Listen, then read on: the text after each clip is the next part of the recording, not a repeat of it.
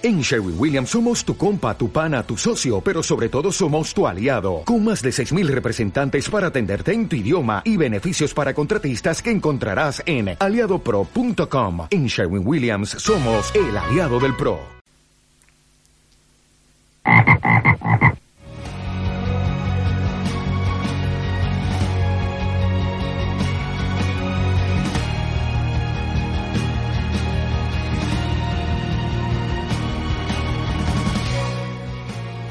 La rana comunicadora presenta Gente del Gremio.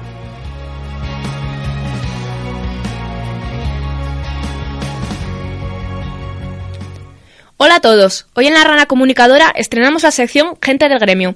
Para ello contamos con Roberto Cámara. Roberto es periodista, director de Navarra Televisión y además va a ser profesor en el posgrado de locución de nuestra facultad. Hola Roberto. ¿Qué tal? ¿Cómo estáis? Muchas gracias por hacernos un hueco y colaborar con la Rana Comunicadora. Gracias a vosotros.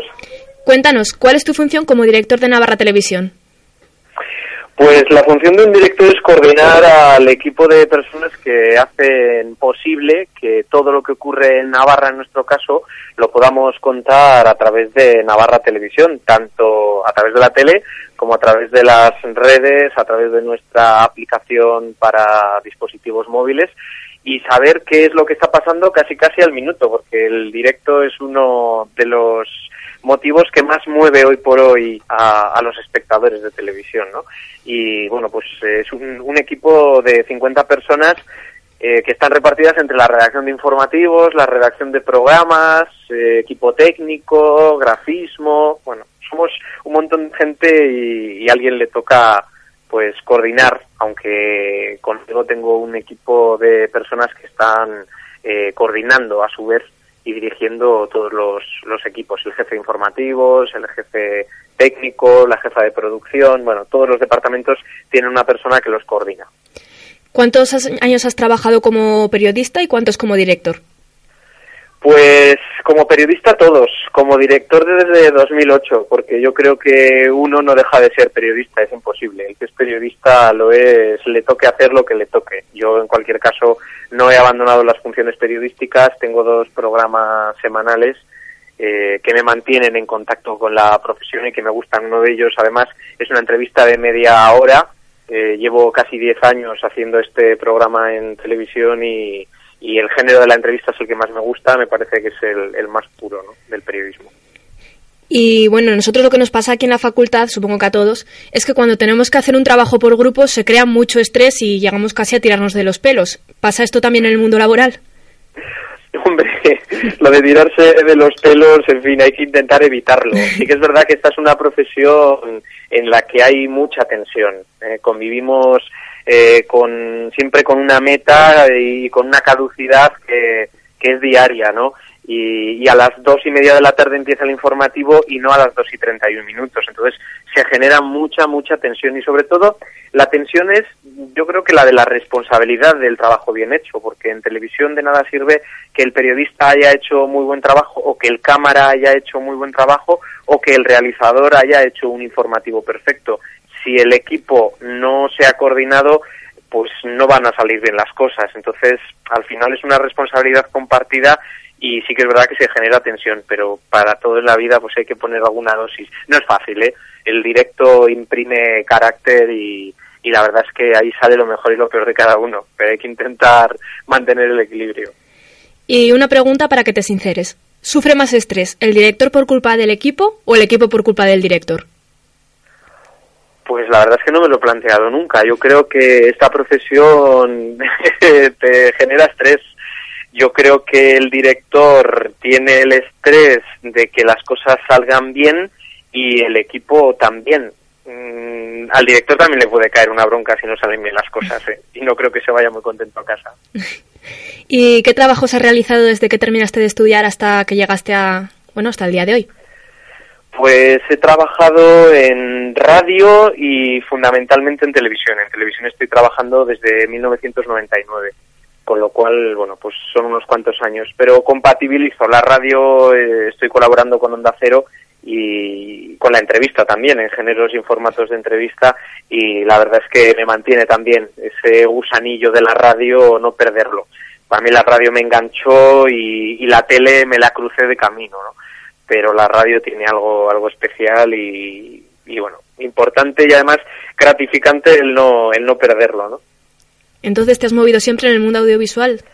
Sí, sí, siempre, siempre. He hecho colaboraciones en prensa, escribiendo artículos de opinión, eh, colaboro también con, con la Facultad de Comunicación de la Universidad de Navarra y el año que viene en la, en la universidad en la que yo me formé y me licencié en la Universidad Pontificia de Salamanca. ¿Y qué elegirías, radio o televisión? A lo que si te dijeran para No, dedicarte solo a una cosa. no, no lo sé, no lo sé, no lo sé. La verdad es que cada, cada medio tiene algo que, que me atrapa y la radio me, me gusta muchísimo y la televisión también. Sí que es verdad que, bueno, pues en televisión es donde he desarrollado mi carrera profesional. A veces igual piensas que quieres lo que no tienes, ¿no? Y, y- y cuando toco la radio, pues digo, ojo, la radio me, me gusta, ¿no? Pero no sé, no, la verdad es que la televisión hoy por hoy eh, es un medio que, que lo tenemos totalmente integrado en nuestras vidas y yo creo que, que las puertas que ha abierto Internet pues nos posibilita también llegar tal vez a más gente que antes no llegábamos porque te permite ver a la carta los contenidos, ¿no? Si tú no has llegado a tiempo de ver el informativo o no has visto un programa de los que más te gusta, una serie, pues luego te la puedes ver cuando tú tengas un rato, pues te la ves en el ordenador o en la tele con internet o en una tableta, en fin, yo creo que han cambiado mucho las cosas y, y están tanto la radio y la tele ahora mismo yo creo que, que están muy, muy, muy eh, están recorriendo caminos muy muy parecidos, ¿no? Y yo creo que el futuro pasa desde luego por las redes y por internet. ¿Y tienes alguna noticia que hayas dado o alguna entrevista que te haya marcado especialmente? ¿Alguna entrevista que me haya marcado? No sé, ¿ves? Me haces esta pregunta y me vienen unas cuantas a la cabeza. Eh, piensa que llevo 10 años presentando un programa de entrevistas y he tenido posibilidad de entrevistar a muchísima gente. De hecho, esta semana, hoy precisamente, eh, viene el diputado de Izquierda Unida, Alberto Garzón, que seguramente que nos va a aportar otra forma de ver la política ahora en estos momentos tan convulsos que estamos viviendo en nuestro país. Eh, pues eh, Alberto Garzón nos aportará otro punto de vista, pero políticos pues han pasado, esta entrevista, esto te iba a decir, tres, eh, creo que es la entrevista número 340. O sea que son unas cuantas entrevistas como para quedarme con una, pero una de las que más me ha gustado pues puede ser Concha Velasco, eh, periodistas, pues eh, Iñaki Gabelondo o la recientemente fallecida María Antonia Iglesias, que, realmente ofreció en esa entrevista eh, una cara completamente desconocida, ¿no? Yo creo que, que sus apariciones televisivas en tertulias y en programas de Telecinco pues ofrecía una mujer muy vehemente que sí que, que lo era, pero, pero tenía un gran corazón y nos ofreció una entrevista preciosa. No sé, muchas entrevistas, entrevistas, eh, pues recuerdo después del terremoto de Haití, entrevistamos a una eh, voluntaria navarra que al volver de allí, de, haber trabajado con, con todas las familias de los fallecidos y la gente que lo había perdido todo, pues fue una entrevista muy íntima y, y que, te, te- que te reconforta ¿no? con el ser humano escuchar a gente que dedica su vida por ayudar a los demás.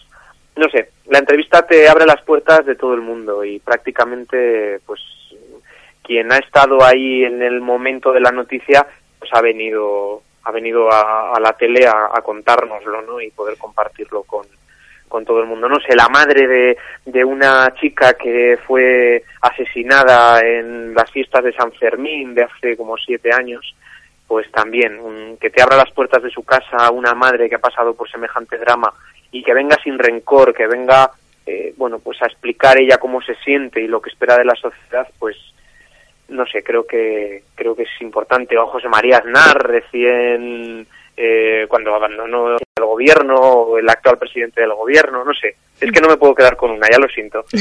Y, y Olga Biza, no me puedo olvidar de Olga Biza, de la periodista Olga Biza. Mis, mis amigos, mi familia me dicen que me gusta mucho entrevistar a periodistas, un poco como se está pasando hoy a vosotras. No sé, no sé qué es lo que ocurre, pero sí que es verdad que, que los periodistas que han venido pues eh, te cuentan muchas cosas de lo que está detrás, ¿no? De lo que está detrás del periodismo, de lo que está detrás de las cámaras, detrás de los micros. Y siempre consigues sacar algo, no sé, hay como un feeling, ¿no? ¿Y cómo surge la oportunidad de trabajar como profesor del posgrado? Pues eh, llevo ya tres años eh, trabajando también, dando clases prácticas en la Universidad de Navarra. Y bueno, me había interesado también por ver lo que estaba haciendo la facultad en la que yo estudié.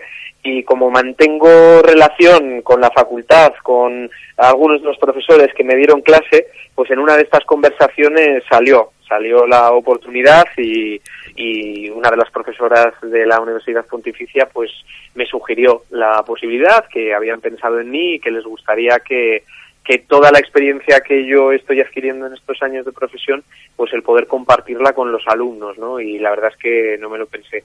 Me, parece una ocasión además muy bonita de volver mm, otra vez a recorrer la Facultad de Comunicación de la Universidad Pontificia. ¿Y qué, cree que vas, qué crees que, vas a ser más, que va a ser más difícil, ser director o profesor? Ser director o profesor. Pues yo creo que todo tiene su dificultad, pero también su facilidad, porque ser profesor realmente vas a contar tu experiencia, tú vas a aportar lo que ya has vivido, lo que tienes que hacer es contarlo con atracción y, intentando buscar lo más importante de, esa clase, ¿no? En, concreto. Ser director, pues es un poco lo que ya te, he comentado antes, ¿no? Yo creo que, mm, no es tanto el ser o buen, bueno o malo, en la dirección, sino realmente rodearte del mejor equipo, de gente de lo mejor que puedas encontrar en el periodismo e intentar coordinarlo de la mejor forma. Tú puedes ser muy buen director, pero para eso tienes, tienes que tener un buen equipo. Si no tienes buen equipo, no vas a ser un buen director. Y hemos visto que Navarra Televisión tiene convenio con esta facultad para la bolsa de prácticas. ¿Qué criterios seguís para aceptar a la gente y cuántas, cuántos becarios solís tener un verano? Bueno, pues depende, porque mm, hay gente que no es de Navarra y sí que quiere venir aquí a hacer las prácticas por el modelo de televisión y hay alumnos que estudian en Salamanca que sí son navarros o son riojanos o aragoneses o vascos y por cercanía pues eh, quieren desarrollar las prácticas en Navarra Televisión. Todos los veranos se hace allá por el mes de abril, mayo, se saca la convocatoria y se realizan entrevistas y exámenes de acceso para ver bueno pues los conocimientos que, que, se tienen y hacia dónde los alumnos quieren orientar su, su formación no es importante que tú si quieres hacer prácticas en televisión pues tengas un mínimo de interés en, en el lenguaje televisivo. Es más fácil que entre una persona de por ejemplo en el caso de Navarra una persona de Navarra o una persona o tiene las mismas posibilidades que una persona de fuera. Tiene las mismas eh, posibilidades. De lo que se trata es de hacer una buena entrevista de de, con, la persona que le entreviste y un buen eh, examen de selección, ¿no? Yo creo que, eso es lo importante. Evidentemente, si eh, las personas que se presentan ya conocen la actualidad navarra, ya conocen la geografía navarra, ya saben eh, lo que, por lo menos, cuál es lo, lo, más importante en ese momento, pues yo creo que va a ser mucho más fácil, ¿no? Va a ser más fácil, sí. ¿Y nos podrías describir en una frase la situación actual del mundo audiovisual en España? Reconversión. Yo creo que es muy complicado saber cuál va a ser el futuro de los medios de comunicación en España, pero no tengo dudas de que la televisión tiene todavía mucho camino que recorrer. Lo que va a tener que aclarar muy bien va a ser el formato porque yo creo que todos estamos cambiando. Me has pedido una frase y me quedo solamente con lo de en reconversión, pero por explicarte un poco más eh, a qué me refiero con esto, ¿no? Yo creo que, que la televisión se está empezando a ver de una forma diferente a como la veía yo cuando era pequeño, que era en el sofá de casa eh, y, sin mando a distancia. Ahora, bueno, en fin, lo del mando a distancia nos parece, lo damos por hecho, ¿no? Pero es que ahora vemos la televisión en el móvil, vemos la televisión en la tableta, vemos la televisión en el tren, en el ordenador. Entonces eh, ahí es donde mm, hay que ajustar los contenidos televisivos a, a la demanda que hay, ¿no? La televisión a la carta que te decía antes, por ejemplo, pues es algo que, que, que, es muy reciente, que no tiene ni cinco años. Y por último, ¿qué mensaje dejarías a los jóvenes que están estudiando? Pues que si verdaderamente quieres ser periodista, si verdaderamente sientes vocación y tienes mariposas en el estómago por dedicarte a esto, hazlo a pesar de las dificultades, las que sean. dificultades eh, económicas, dificultades personales de cualquier tipo, si quieres ser periodista, no tengas ninguna duda y da el paso adelante. O comunicador, supongo. Bueno, creo que hay que ser periodista primero. Luego lo de la comunicación yo creo que se puede llegar a aprender. Pero creo que lo importante es ser periodista. Pues muchas gracias Roberto eh, por prestarnos unos minutos de tu tiempo. Ha sido un placer y esperamos verte pronto por los pasillos de la facultad. Muy bien, muchas gracias. Y a vosotros pontificios os esperamos en una nueva entrevista. Muchas gracias por estar ahí. Hasta pronto.